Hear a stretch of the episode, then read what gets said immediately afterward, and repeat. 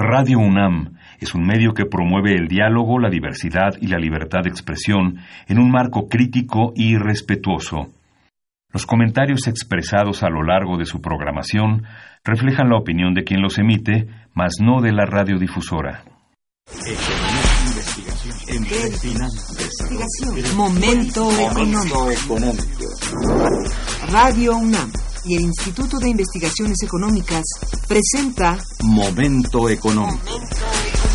Un espacio para charlar sobre temas económicos que le interesan a usted. Acompáñenos. Muy buenos días, bienvenidos a Momento Económico, coproducción del Instituto de Investigaciones Económicas y Radio Universidad. Les saluda Irma Manrique, investigadora del Instituto de Investigaciones Económicas, hoy jueves 13 de junio de 2019. Antes de iniciar nuestro programa, quiero desde nuestro medio dar las gracias al Club de Periodistas de México Asociación Civil por el Premio Nacional de Periodismo que tuve el honor de recibir el día 7 del mes y año en curso. Muchísimas gracias. A nombre de todo el equipo, y de Radio UNAM, nuestra querida radiodifusora, muchas gracias. El tema, el tema, que abordaremos el día de hoy es el rescate del campo mexicano y el Plan Nacional de Desarrollo 2019-2024 y para ello contamos con la siempre muy valiosa presencia de la maestra y amiga nuestra Argelia Salinas Ontiveros. Buenos días Argelia. Buenos días. Bienvenida. Muchas gracias. Nuestros teléfonos en el estudio son 55 36 89 89 con dos líneas.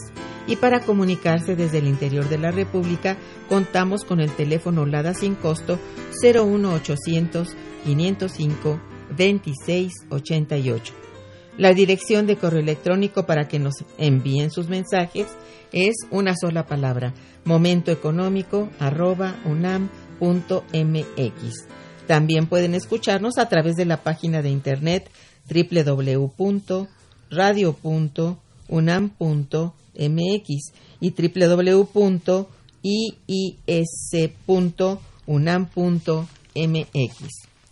De nuestra invitada. Argelia Salinas Ontiveros tiene estudios de doctorado en investigación económica por la Universidad Complutense de Madrid. Es maestra en estudios latinoamericanos por la Universidad Nacional Autónoma de México y es licenciada en Economía por la Facultad de Economía de la propia universidad.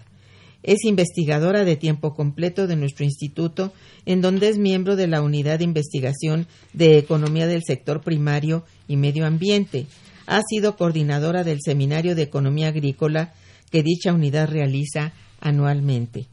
Es profesora de la Facultad de Economía de la UNAM y ha realizado diversos proyectos de investigación y eventos académicos relacionados con el campo mexicano y el sector agrícola. Como hemos apuntado en emisiones anteriores de Momento Económico, el campo mexicano y su buen manejo y productividad bien puede ser parte importante de la solución para la mejora de la situación económica contemporánea de México. Actualmente, con la administración gubernamental del licenciado Andrés Manuel López Obrador, se busca comenzar con una etapa nueva denominada justamente el rescate del campo, de los campesinos y de la actividad productiva.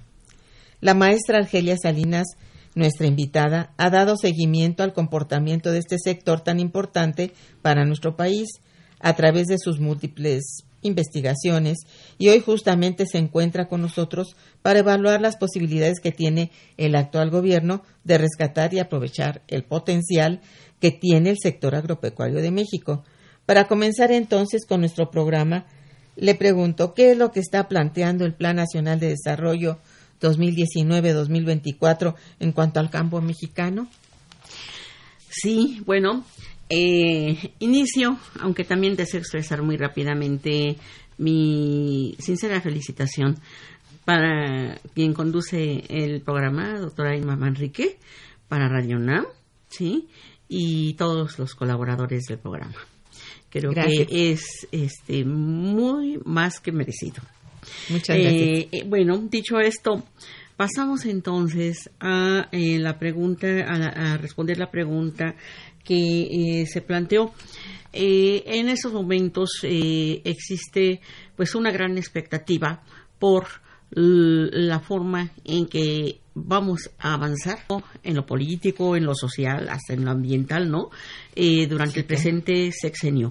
De hecho, muchos, creo que de los académicos que hemos participado, por lo menos del instituto, tenemos más de 30 años, 30 años de neoliberalismo, insistiendo en que existen soluciones a los problemas de la economía nacional, pero que no se podían resolver bajo ese esquema de, de, ese modelo económico que realmente supeditó al, al país a una apertura externa indiscriminada como ningún otro país lo hizo, con la anuencia de los gobernantes en turno. Y eso marca una diferencia muy grande con lo que se ha expresado por parte del Ejecutivo Federal, licenciado López Obrador, en este inicio de sexenio. Entonces, desde ese punto de vista, creo que nosotros como que empezamos a ver de qué manera, en, tanto que academia, ¿no?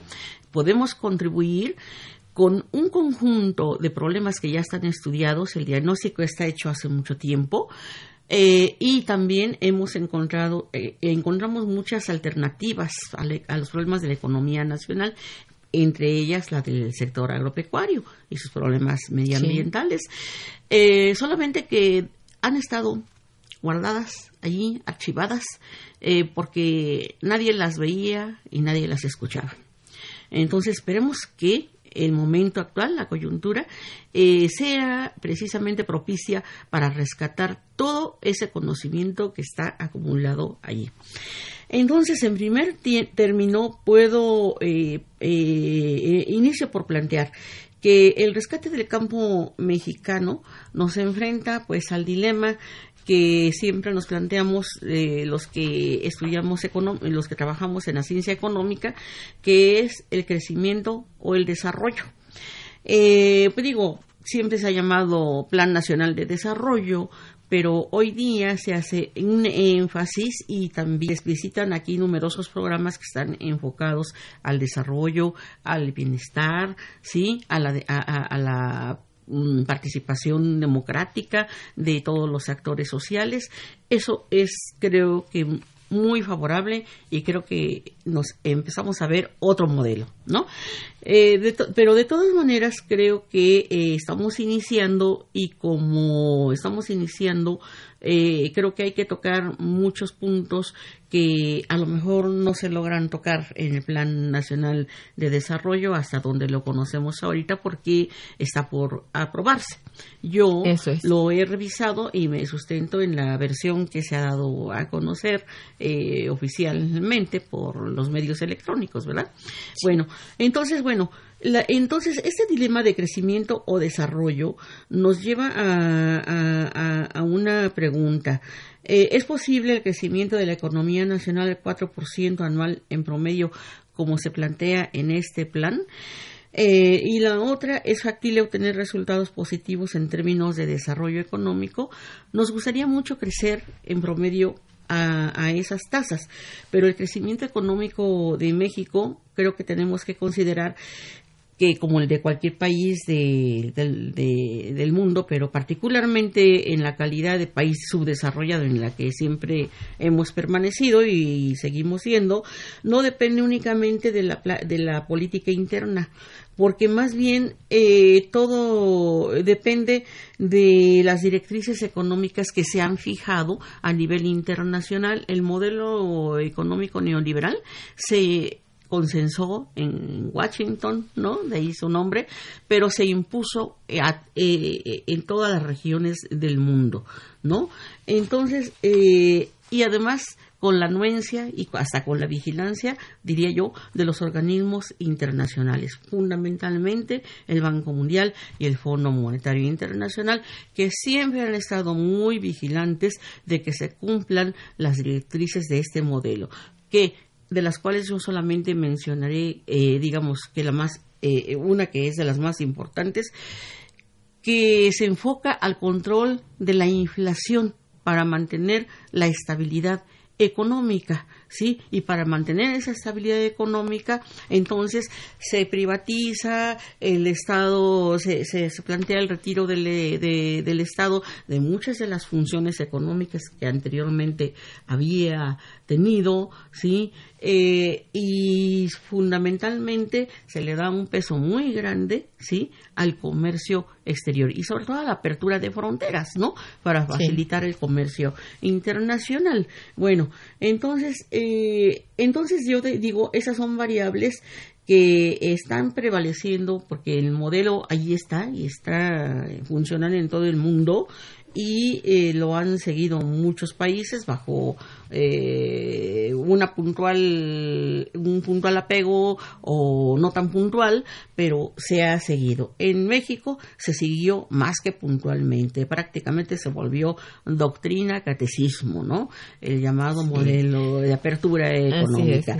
eh, confiando todas las perspectivas de crecimiento y de desarrollo precisamente al intercambio comercial. Se descuidó, por lo tanto, la parte de del el primer eslabón, que es la producción, y se le dejó a las manos de las fluctuaciones del mercado, de la oferta y la demanda, como lo conocemos. Solamente que ese control de oferta y demanda, pues, estuvo bajo el control de eh, las eh, de las fracciones del capital más fuertes, monopólicas, monopsónicas, sí, y estuvo inclusive vigilada de manera este muy muy vamos a decir muy dura porque inclusive este pues en muchos países eso fue motivo de políticas dictatoriales, ¿no?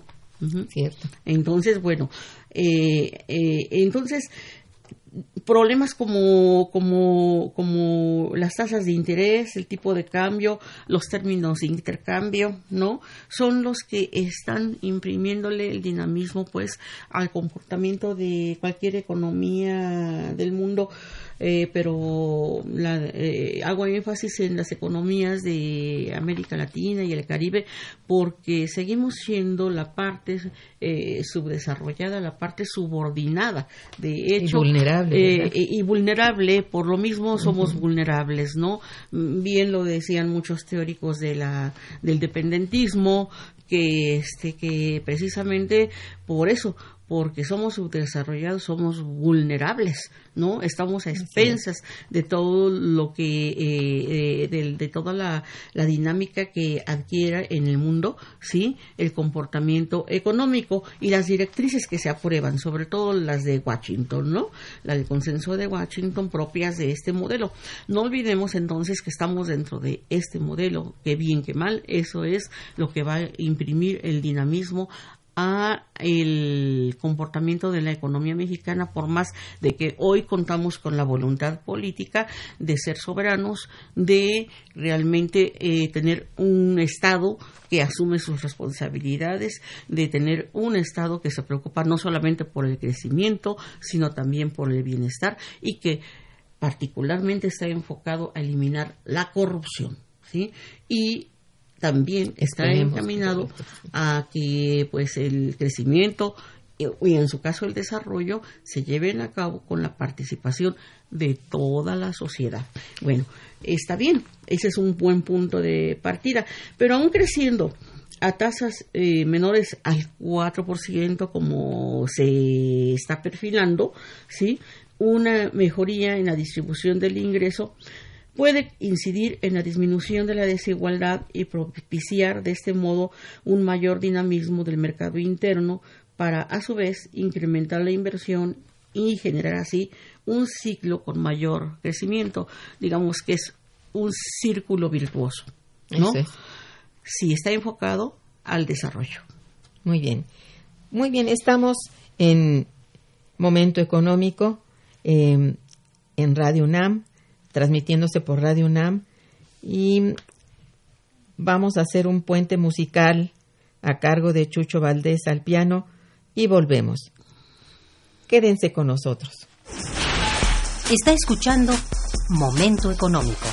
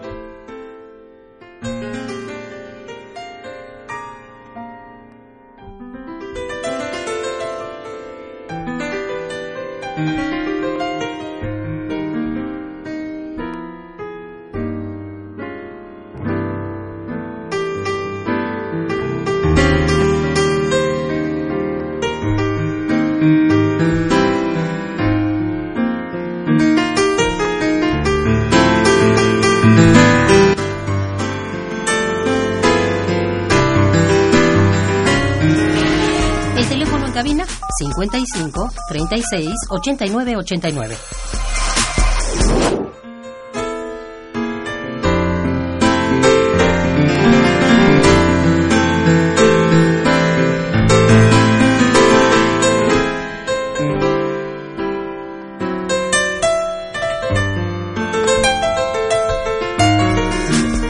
Continuamos en Momento Económico.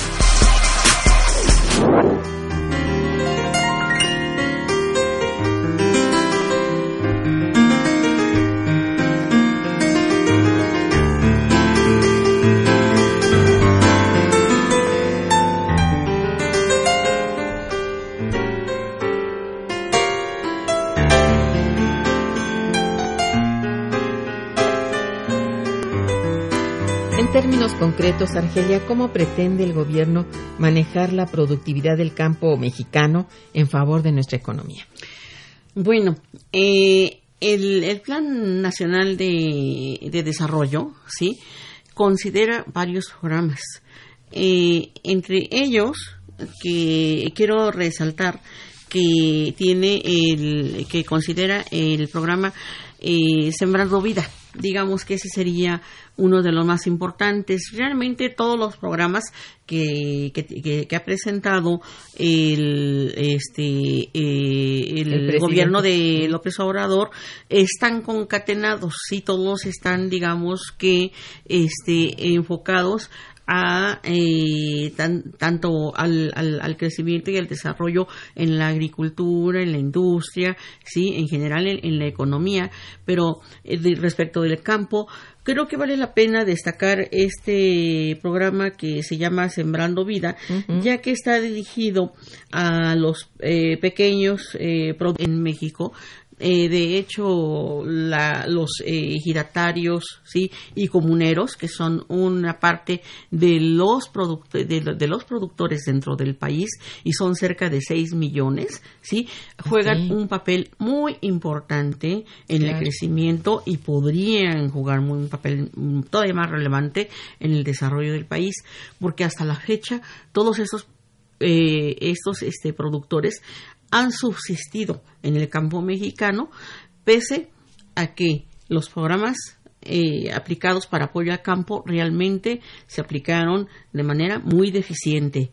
En algunas zonas nunca llegaron esos pro- programas, es decir, en las zonas mucho más alejadas, a donde no se llega porque no hay medios de transporte, medios de comunicación, etcétera, nunca llegaron esos programas como parte pues de toda esa corrupción. Por eso yo creo que el, el programa contra la corrupción atraviesa todos los sectores de la Es economía. transversal, por y yo creo que esa transversalidad es un- esa, esa es le imprime un, un sello y también eh, una perspectiva diferente no al comportamiento al comportamiento de la economía y en este caso al sector agropecuario. Porque por eso el sector agropecuario perdió su capacidad de producir, su capacidad de exportar y más bien quedó sumido en una pues eh, en dependencia realmente eh, eh, inquietante, peligrosa, porque nosotros importamos cerca ya de la mitad de los productos alimentarios que consumimos, que forman parte de la canasta básica. No se diga el maíz, el frijol, el trigo, y hago énfasis en los cereales, porque aunque la canasta básica aliment- alimentaria no se reduce a esos alimentos, sino incluye también los lácteos, los cárnicos claro. y algunos otros, es lo básico. Y son los indispensables, los que, de los que no puede prescindir la dieta del mexicano y sobre todo de los mexicanos en situación de pobreza y en el sector rural en situación de extrema pobreza. Estamos, esta- estamos eh, con- sabemos, conocemos de que más de la mitad de la población en el país está en, en, las, en una situación de pobreza, pero en el medio rural la pobreza se acentúa y eso es muy delicado porque es la, es la población que se dedica justamente a generar productos para el mercado interno y que podría hacerlo también para la exportación, ¿verdad? Bueno, entonces este programa es muy importante destacar que está orientado sobre todo para los pequeños productores de, eh, de, de estados como son, de la República, como son Campeche, Chiapas, Chihuahua, Colima, Durango, Guerrero, Hidalgo, Michoacán, Morelos, Oaxaca, Puebla, Quintana Roo, San Luis Potosí, Sinaloa, Tabasco, Tamaulipas, Tlaxcala, Veracruz y Yucatán. Si nosotros vemos, es La mayoría. el, sur sureste. Eh, están aquí algunos del norte que también han tenido serios problemas, sobre todo pues como Durango por la sequía, ¿no? Allí la ganadería realmente no solamente por los eh, programas insuficientes, sino también por los eh, eh, todo este problema climático, ¿no? Cambio que ha climático. llevado a sequía, ¿no? Este, pero bueno, pero todo eh, Chihuahua eh, es otro otra entidad que se encuentra en esa situación, pero si nosotros vemos aquí están los estados de la República del Sur Sureste los que han sido verdaderamente desplazados de esa posibilidad de crecimiento, los que han sido abandonados sobre todo en su sector agropecuario, no solamente la agricultura, sino también la ganadería, eh, también la- el, el- desarrollo forestal, la pesquería, las pesquerías, que también son muy Claro, importantes, sí. ¿sí? Entonces, bueno, eh, y esto es lo que precisamente nosotros este, estamos eh, eh, observando que, bueno, yo, eh, que sí tiene un importante potencial, porque además aquí se van a instrumentar modalidades de cultivo, sí, que incluye, que, que, que nada tienen que ver con los cultivos que se impusieron, que es el monocultivo impulsado por las grandes empresas transnacionales, Sí. sino que se están rescatando propuestas de producción que ya vienen de, que ya venían desde los años 80, sí, este, como son los, eh, los árboles, eh, los cultivos combinados con eh, árboles frutícolas y maderables, ¿sí? Entonces, o la milpa intercalada entre árboles frutales, es decir, son policultivos que contribuyen a que unos cultivos favorecen las condiciones del suelo para que los otros puedan seguir creciendo di- di- este, en forma sencilla, te lo, lo, lo- lo podríamos resumir así. Entonces, este sería el programa Sembrando Vida. Sembrando Vida, sí, Sembrando Vida. Y es un programa, pues digo, creo que yo, es el programa estratégico, es el programa clave, pero se concatena con los demás programas, por ejemplo, con el programa este de, de- del, del, tre- del tren Maya, por ejemplo, ¿no? Sí. Eh, eh, eh, eh, este, este- este programa, por supuesto que también está enfocado a la región sur-sureste, aunque también se vincula con algunas entidades que ya son típicamente propicias para el turismo, ¿no? Entonces, bueno, es verdad que todo programa de, de, de, de- de crecimiento, todo, todo, toda obra de inclusive de infraestructura Sí. requiere, bueno, pues eh, una cantidad de inversión de capital, de- Buenos pero recursos, también sí. requiere eh, fuerza de trabajo y ahí hay posibilidades de generar empleos y no son pocos los empleos que se pueden generar a partir de allí. Eh, se ha mencionado eh, mucho que este hay algunos sectores que cuestionan eh, el hecho de que por ahí pase el tren Maya a, a- a costa de destruir algunas eh, zonas verdes. Pero si nosotros recordamos desde el porfiriato, cuando se construyeron los ferrocarriles, Sí. cuando se construyeron, se construyeron muchas obras de infraestructura, se abrieron carreteras y se tuvieron que abrir las carreteras únicamente, bueno, pues este A través de quitando, bosques. quitando, quitando, quitando bosques, ¿no? Pero eso es una cosa que se haga con un fin público con- y racionalmente, ¿no?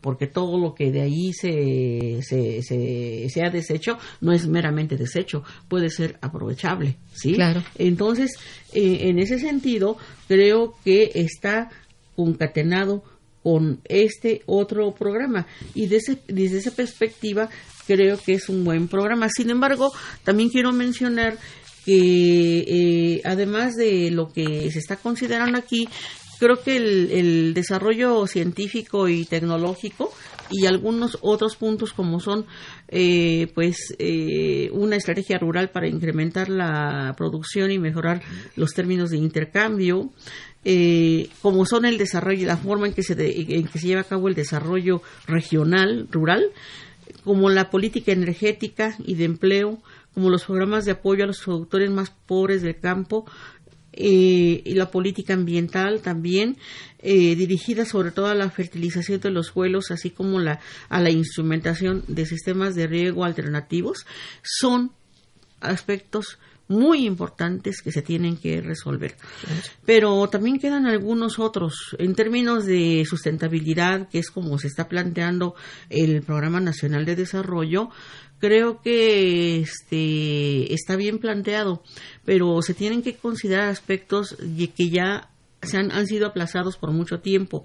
Por ejemplo, yo recomendaría que ya se instrumente jurídicamente ¿sí? La suspensión total, ¿sí? De los, la siembra de productos de maíz transgénico. El maíz es el alimento fundamental para nuestro país y, sin embargo, eh, las grandes empresas, ya no solamente son las extranjeras, sino también nacionales, ¿sí? Han introducido, ¿sí? Este maíz transgénico que se supone que era para el ganado y que se supone que también últimamente era para producir biocombustible, ¿sí? Lo han lo han eh, eh, lo, lo, han introducido a una cantidad de productos alimenticios que son dañinos para la salud, son perniciosos, ¿Cierto? pero no solamente, sino son perniciosos para los ecosistemas este, agrícolas. Mira, sí. tenemos el problema, por ejemplo, de la miel justamente en, en, el sureste, en Yucatán, en Quintana Roo, ¿sí? En donde la miel, ¿sí? Ya no se puede exportar justamente porque está contaminada con los con los transgénicos. ¿Qué pasa? Pues que las abejas llevan todo ese polen, ¿sí? Uh -huh. A estos productos. Entonces estamos destruyendo ecosistemas y hasta ahora está suspendida la siembra de, de, de, de, maíz transgénico, pero temporalmente, jurídicamente, ya se debería de proceder a la prohibición total, que es lo que han hecho todos los demás países eh, del mundo. ¿sí? El manejo del agua, ese es otro problema. Suelo, agua, ¿sí? Son, digamos, este que dentro de, eh, de dentro del, de la parte de producción son vitales para, para la agricultura vital, claro. mexicana. Entonces, los suelos en, en, en, México están muy degradados por contaminación, por erosión, por el uso excesivo de fertilizantes, porque realmente no se les ha no se les ha dado ningún cuidado desde hace pues ya más de desde los años 40, ¿sí? Entonces están están en una mala situación y eso requiere también invers inversiones, pero las inversiones quiero decir que probablemente no tengan que ser demasiado caras, porque aquí en nuestro país se ha investigado cómo remediar suelos, cómo remediar áreas contaminadas por eh, los agroquímicos, ¿sí? Cómo remediar también zonas acuíferas. Cómo solucionar todo ese tipo de problemas y con tecnología nacional y que se desarrolla también sí. aquí en sí. instituciones públicas del país. Todo esto creo que también es parte del rescate que tenemos que hacer de la riqueza en cuanto a conocimiento, en cuanto a alternativas productivas uh -huh. dentro de nuestro país. Eso es. Y existe en nuestra universidad y en muchas otras. Eso públicas. Es. Entonces existe el elemento para poder solucionar. Sí. Muy bien. Este, mira, me voy a permitir leer algunas llamadas eh, de nuestro público. El señor Rodolfo Martínez, que te felicite y felicita al programa, dice, ¿por qué Corea del Sur sí se ha desarrollado y nuestro país no? Sí, ¿Es la única o van No, hay otras ah, dos, bueno. pero a ver, Sí, ¿quieres contestar? empezamos por ella. Bueno, Corea del Sur y no solamente Corea, inclusive también la, la propia agricultura china se está desarrollando eh, rápidamente, sí, y países como Israel, sí, también se están desarrollando de manera muy importante en cuanto a la agricultura, pese a que no cuentan con todos los recursos naturales con los que contamos nosotros, como son grandes extensiones de suelo, por ejemplo, ¿no? ¿Por qué? Porque están aplicando, ¿sí? tecnologías que se adaptan a las características de Sí, los suelos, sí. a las características también eh, eh, que, que echan a andar una tecnología que por supuesto no, no tiene por qué ser tan cara, sino que es una tecnología adecuada a sus cultivos, ¿sí? Están, digamos, desarrollando una agricultura, se podría decir, racional, ¿no? De acuerdo a sus posibilidades. Lo que aquí no hemos podido hacer en México porque hemos estado bajo la subordinación de las grandes empresas transnacionales desde los años 70, ¿sí?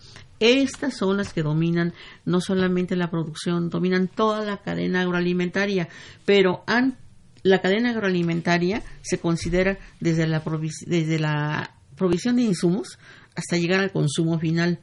Pero a esa cadena agroalimentaria he propuesto que se considere desde la, desde la parte de investigación científica y tecnológica. Claro. Porque si la investigación científica y tecnológica está orientada únicamente a cultivos rentables, que no les importa a las grandes empresas si son sustentables o no, si son productos necesarios para los consumidores Sobre del todo país, para la- para ¿sí? los- y que, pueden tener un impacto en el sí. mercado interno, ¿sí? Entonces, bueno, pues de nada, de- eso, e- e- eso es lo que ha venido pasando en estos últimos 30 Ujú, sí. años, ¿sí? Es. Y por eso nuestro sector agroalimentario está en, en- en crisis y está en peligro. En crisis porque, como yo decía, importamos la mayor parte de los eh, alimentos de la canasta básica, ¿sí? Así es. Y los Bien. que no importamos son muy caros. Sí, el señor Rodolfo Salgado también te felicita y felicita al programa. Gracias. Dice, felicito al equipo de trabajo de Momento Económico y a la invitada por hablarnos de temas económicos de una manera sencilla de comprender para quienes no somos economistas. Este, doña Hilda de San Román felicita al programa y a la invitada y dice, felicito a la doctora Irma, ah, muchas gracias, por el premio que recibió, bien merecido. Muchas gracias, doña Hilda. Bueno, aquí em, eh, te pregunto, mm, uno de los puntos que considero nodales de tu investigación es cuando te refieres a una mejoría en la distribución del ingreso, la cual puede incidir, pues, en la disminución de la desigualdad. Háblanos un poco de esto. Sí, hace un momento comentaba yo que si eh, nosotros no crecemos al 4%, pero, eh, pero se instrumenta una política con una equitativa distribución del ingreso, lo que Sí. quiere decir cómo se puede distribuir el ingreso. Bueno, pues asignando el gasto social, ¿sí? En la medida que lo requieren los diferentes sectores, ¿sí? Claro. La agricultura, el sector agropecuario en general, en los últimos años realmente eh, eh, disminuyó notablemente su inversión allí. Eh, se crearon numerosos programas como Procampo, como eh, te puedo dar una lista larguísima de, de- de programas. No obstante, muchos de ellos no se no llegaron a todos los productores, Como pero decías. algunos como los de, los Sí. de Procampo beneficiaron mucho más a los grandes productores, a los empresarios que a los pequeños y medianos productores, porque los, los- las asignaciones eh, se, se establecieron en función de, la, de las áreas cultivadas. Obviamente que en ese terreno los empresarios No, pues sí. agrícolas, pues, digo, este, no hay punto de comparación con eh, lo- la- las, la- a veces unos, los pequeños, los, los, los campesinos cultivan terrenos que son de 10 metros de frente por 20 de largo. No es siquiera una hectárea. Obviamente, Son pequeñas que áreas. estos campesinos son los que menos recibieron y ahí también está la desigualdad. Entonces decía yo que si hay distribución equitativa del ingreso, pero además también si la política pública, sí, la política gubernamental se eh, este se enfoca a que ahora sí la, la, la política tributaria funcione como debe de ser, ¿no? Sí. Que todo el mundo pague sus impuestos, pero también que los que hace muchos años no pagan impuestos, ahora sí que los paguen, ¿sí? Creo que todo eso también se viene a sumar a todo lo que ya eh, se está ahorita eh, beneficiando el país, pues por el combate a la corrupción, por ejemplo, en el petróleo, ¿sí? Eh, no solamente ahí está la corrupción, pero bueno, ha sido, digamos, lo más... eh, eh, el, es- Notable, el- eh, el petróleo es el oro negro del país, ¿no? Entonces, este eh, es un sector, es un, un sector productivo que realmente pudo haber contribuido más de lo que, de lo que, de lo que se supone que contribuyó si no se hubiera generado toda esa corrupción. Bueno, por todo eso nosotros ahorita ya se nos ha anunciado que ya eh, se obtuvieron importantes recursos, pero también a partir de la política tributaria, no creo que se pueden obtener recursos, puesto que el Plan Nacional de Desarrollo está planteando Así que no se recurrirá a más endeudamiento, porque estamos demasiado endeudados. ¿sí? Eh, los gobiernos anteriores nos dejaron como herencia una gran deuda que no la acabaron de pagar ni nuestros hijos, ni nuestros nietos, ni bisnietos. Ok, bien, eh, vamos a un pequeño puente musical e informativa, e informativo y regresamos. Está escuchando Momento Económico por Radio UNAM.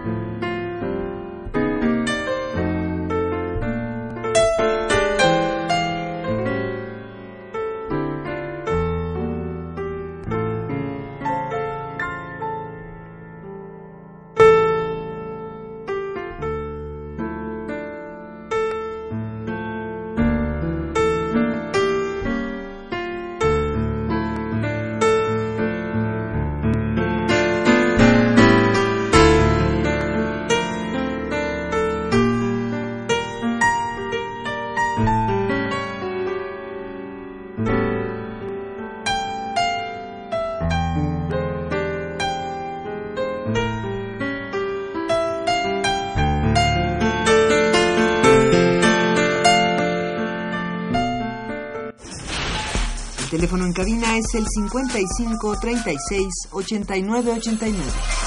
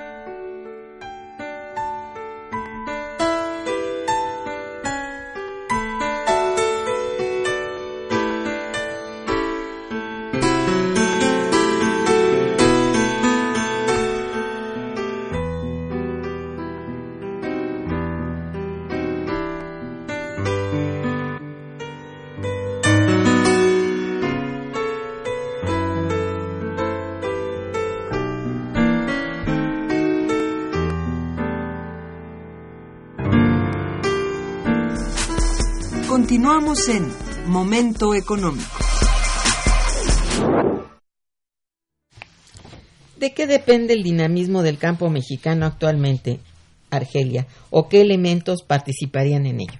Sí, hace un momento eh, me refería a que eh, se tiene que destinar el, eh, un, el, el gasto, el eh, una parte del, del, del, del gasto público tiene que ser el suficiente como para resolver los principales problemas que tiene el campo, que son desde, decía yo, desde la infertilidad de los suelos, porque no se les ha dado el tratamiento, porque no se les ha puesto en descanso, se han estado es- sobreexplotando, digamos, se han estado contaminando, ¿sí? Y, y requieren también, digamos, que su tratamiento, hay que revitalizarlos, ¿no? Sí, claro. Entonces, ¿para qué? Para que sigan produciendo. Y eso requiere también de una importante inversión. Realmente, la inversión que está llegando a, a- que, que, que se ha asignado al, al, al- al sector eh, eh, agropecuario ha venido en descenso. Yo creo que se tiene mínimamente que duplicar esa inversión. ¿Sí? Porque de otra manera, entonces, ni vamos a lograr la suficiencia alimentaria, ni vamos a dinamizar el mercado interno, ¿sí? Y ya decía yo que precisamente todo, e- todo, todo eso abonaría en favor de disminuir la desigualdad, de a lo mejor no crecer mucho, pero sí ir cerrando esas brechas, ¿no? Esas brechas en términos de ingresos, en términos de acceso, no solamente a los alimentos, ¿no? De acceso a todos los bienes necesarios para la subsistencia, que es la llamada canasta eh, básica, ¿no? Claro. Entonces, este, eh, desde ese punto de vista sería un punto. El otro, orientar la investigación científica y tecnológica hacia los renglones dentro del sector Sí. agropecuario nacional, ¿sí? Y relacionados ahí, pues, con los problemas medioambientales más urgentes, los que se requieren, no solamente aquellos que están dirigidos hacia las grandes empresas, ¿no? Claro. Eh, es, es cierto que, digo, hay que hacer ciencia y tecnología para todo, para, para, para todos los sectores, pero los que han quedado rezagados son los que corresponden al sector social, ¿no?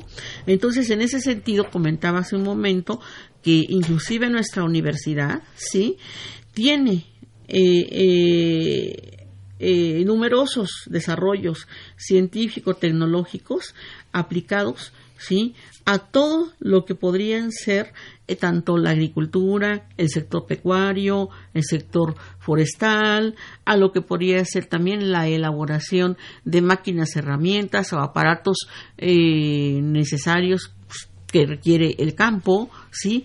A la remediación, por ejemplo, de aguas contaminadas, porque todos esos proyectos prácticamente sí han sido en, este, impulsados, encargados del interés de las empresas privadas, ¿no? Sí. Eh, las empresas privadas, pues obviamente que sí les interesa eh, beneficiarse de la investigación que se desarrolla en la UNAM, pero si ya ese es un conocimiento un- propio del país, es una riqueza nacional, yo creo que se tendría que instrument- instrumentar todas aquellas medidas de carácter jurídico que permitieran justamente que esas tecnologías se empezaran a instrumentar en las diferentes regiones del país, de acuerdo con el tipo de problemas que tienen, porque pues, hay regiones más especializadas en, en granos brazos, eh, en granos básicos, otras en Claro. fru- en frutales, Sí, sí. otras en flores, y también están aquellas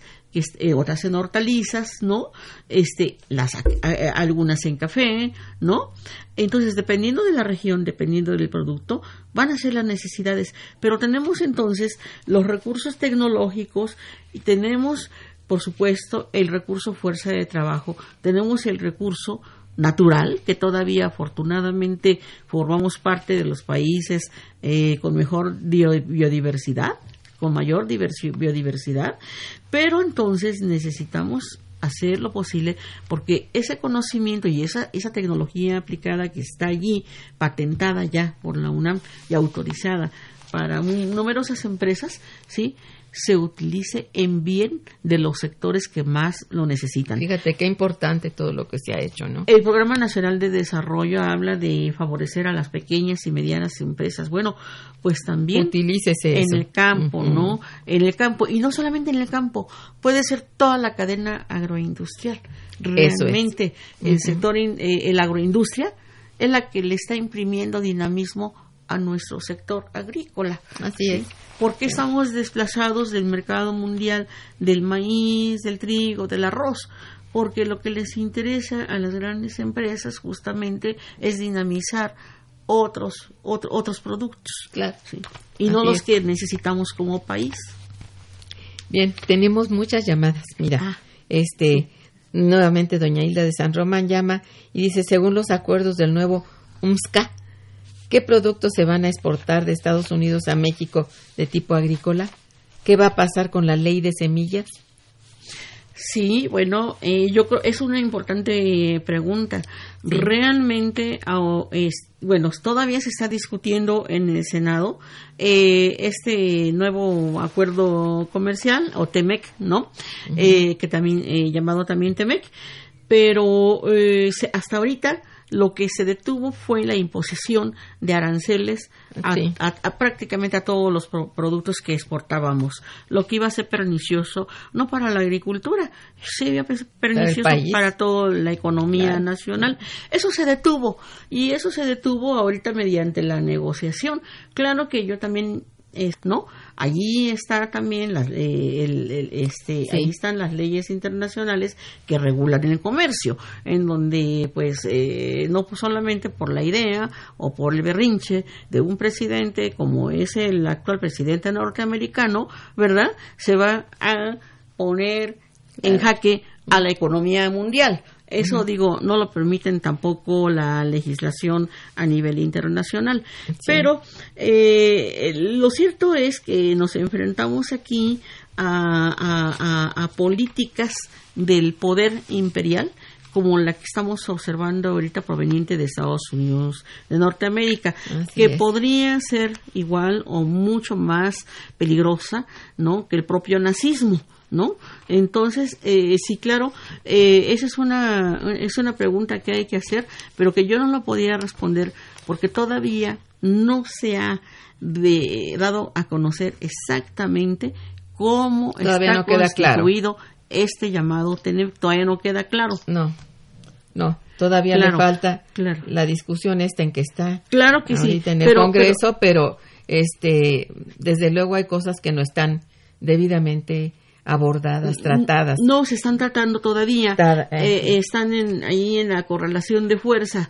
Pero lo que sí es que creo que todo país tiene derecho a ejercer su propia soberanía. Es Sí. decir, no tenemos por qué asumir los tratados de libre comercio como algo obligatorio, ¿sí? Eh, son también producto de esa correlación de poder o de una complicidad en el poder, como lo fue durante todo este periodo neoliberal que hemos vivido.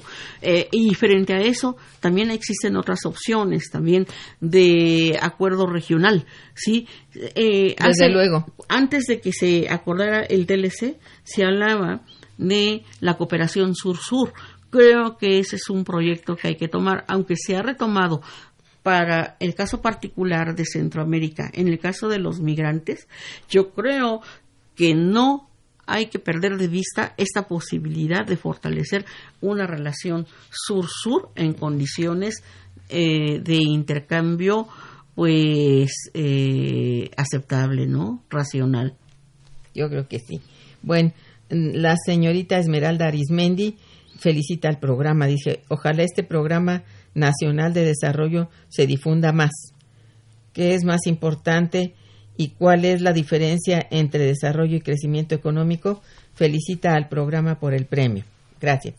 Pero aquí pre- pregunta esencialmente algo que decías al principio, la diferencia entre desarrollo y crecimiento. Si Sí. pudieras explicarlo Sí, brevemente, porque tenemos muchas Sí, preguntas. crecer, crecer implica solamente obtener una mayor cantidad de bienes y servicios a lo largo generalmente de un periodo, de que es un año, ¿sí? Mantener ese crecimiento o incrementarlo. Pero como bien lo- se dice en el Programa Nacional de Desarrollo, el objetivo no es tener cifras altas, sino ver cómo benefician al conjunto del- de, los Eso habitantes es. del país y el desarrollo implica que esa riquez- riqueza generada se distribuya de manera equitativa, de tal manera que la mayor parte de la población, las grandes mayorías, tengan una calidad de vida, ¿sí? Entonces, eso es, pues, mediante programas sociales, mediante precios también accesibles, Sí, sí, sí, mediante pro- eh, programas de apoyo a la producción, programas de apoyo a la comercialización, Exacto, de un financiamiento adecuado en general programas de, al sector, de ¿verdad? empleo también, sí, y una política comercial pues bastante bastante eh, eh, equitativa, ¿no? Al interior del país. Exacto. Don Miguel Soriano felicita a la invitada. Dice el trabajo de cada jueves que realizan la doctora Irma y su equipo de producción merece ese premio y que en Radio UNAM los coloquen por frecuencia modulada. Es un programa muy bueno que debe extenderse a más lugares y que mayor población tenga acceso a escucharlo. Bueno, ojalá que sí. Gracias. Este, el licenciado Avilés dice, felicidad al programa e invitada. Dice, el señor presidente no puede caer en provocaciones, pero también no debe dejar que quienes buscan provocarlo pasen por alto la línea del respeto. Una cosa es la tolerancia y otra la permisibilidad. Y el comentario va por el por los maestros y el mismo Trump. Bueno, sí. Gracias. Eh, eh, también Carolina Vázquez felicita al programa. Dice felicito al equipo de producción y a la doctora Irma por el premio recibido del Club de Periodistas. Gracias, señorita Carolina. Bien, aquí, a ver, eh, sería importante que nos hablaras cómo debe estar constituida la política de rescate del campo de mexicano. Si hay una política específica en, en unos puntos que nos digas cómo, Eh, eh, cómo sí. es esta. Sí, la política eh, yo creo que eh, eh, así como inicia está bien porque ya mencionaba ya el programa Sembrando Vida, pero también está, por ejemplo, el, el establecimiento de los precios de garantía, que es algo que se había perdido y Sí. que es lo único que les garantiza a los productores, sobre todo de granos eh, básicos que son muy sensibles, bueno, por la competencia externa, ¿sí? A que realmente se vendan, se comercialicen al, al- a- de acuerdo a los costos reales que se tienen aquí en México, ¿no? Sí. Y de esa manera seguir, bueno, incentivando la cade- las cadenas eh, eh, ag- agroproductivas, ¿sí? Eso es. Entonces, bueno, eso por un lado. Yo decía que inicialmente tiene que ser una política también que esté dirigida, eh, que, que, que destine un gasto, eh, eh, un porcentaje del gasto público, ¿sí? Eh, necesario para apuntalar estos que son los talones, digamos, de Aquiles, ¿no? De la agricultura mexicana que ya mencioné, ¿no? Eh, sobre todo para el caso de granos básicos, frutas, hortalizas, todo lo que se consume internamente, ¿sí? Porque de otra manera, pues no podemos garantizar un desarrollo con equidad, ¿sí? Entonces, bueno, eh, no se ha, no se ha definido finalmente eh, es, eh, cuánto cuánto se va a, a destinar en el- bueno yo no conozco el dato dentro del programa nacional de desarrollo pero un punto porcentual sí podría traducirse sí en se podría duplicar en términos de ingresos, en términos de producción y, y entonces podría ir cerrando esas grandes brechas de desigualdad que existen en el país. Y entonces, está bien, no crecemos, pero si se tiene distribución, es, es, hay una cualidad aquí que pasa de lo cuantitativo a lo cualitativo. ¿No? Este, porque no nos hemos estado creciendo anteriormente a tasas, vamos a decir, del 4, del 5%. Sin embargo, la pobreza ahí permaneció, ¿sí? El abandono del campo ahí estuvo, la, desestru- la desestructuración de cadenas productivas y Sí. sobre todo el, pues prácticamente la anulación de muchas eh, ramas de la, de la industria manufacturera están ahí a la deriva, ¿no? Exacto. Entonces, eh, si nosotros no vemos eso, un programa de empleo también creo que es muy importante dentro del campo y para esto, creo que tendríamos que rescatar muchas otras formas que se han instrumentado en el país, como fueron las cooperativas, las cooperativas, ¿no? Que y pueden ser cooperativas tanto para obtener recursos frescos como para organizarse, para comercializar, como hasta para crear pequeñas agroindustrias nacionales. Exacto. Mira, tenemos bueno, lamentablemente el tiempo ya se nos terminó, básicamente, pero hay dos preguntas que quiero, este, sí, cómo no. dos, dos llamadas de los radioescuchas. Don Eric Ochoa, que te felicita y felicita al programa, ah, muy bien, y de Rosario Velázquez, que también nos felicita, gracias, dice, ¿puede la invitada dar una definición de pobreza en un minuto? Bueno, pobreza eh, es la incapacidad para adquirir los elementos básicos para vivir. Eh, es decir, cuando tu ingreso no alcanza para comprar eh, lo, lo, básico, ¿sí? Pero para satisfacer las necesidades pero, de todas maneras el Coneval aquí en México el Consejo Nacional de Evaluación de la Política Social eh, define la pobreza pero es que en México hay pobreza pero también hay pobreza extrema y la pobreza extrema es cuando tú no puedes tener dinero ni siquiera para la alimentación. Así es, y, en ese mucha caso, gente que está en el caso. Y en ese caso está un cuarto de la población mexicana, que no son pocas, no es poca cosa. Cuando hablamos de, de, cifras, tenemos que entender que se trata de seres humanos. Debemos de humanizar también las cifras, yo creo, ¿no? Así es.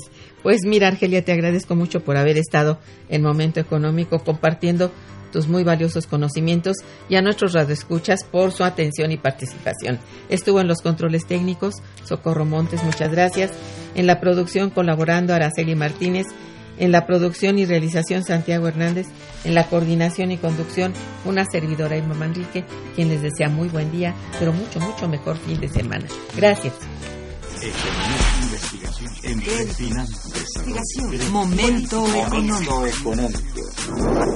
Radio UNAM y el Instituto de Investigaciones Económicas presentó Momento económico. Momento económico.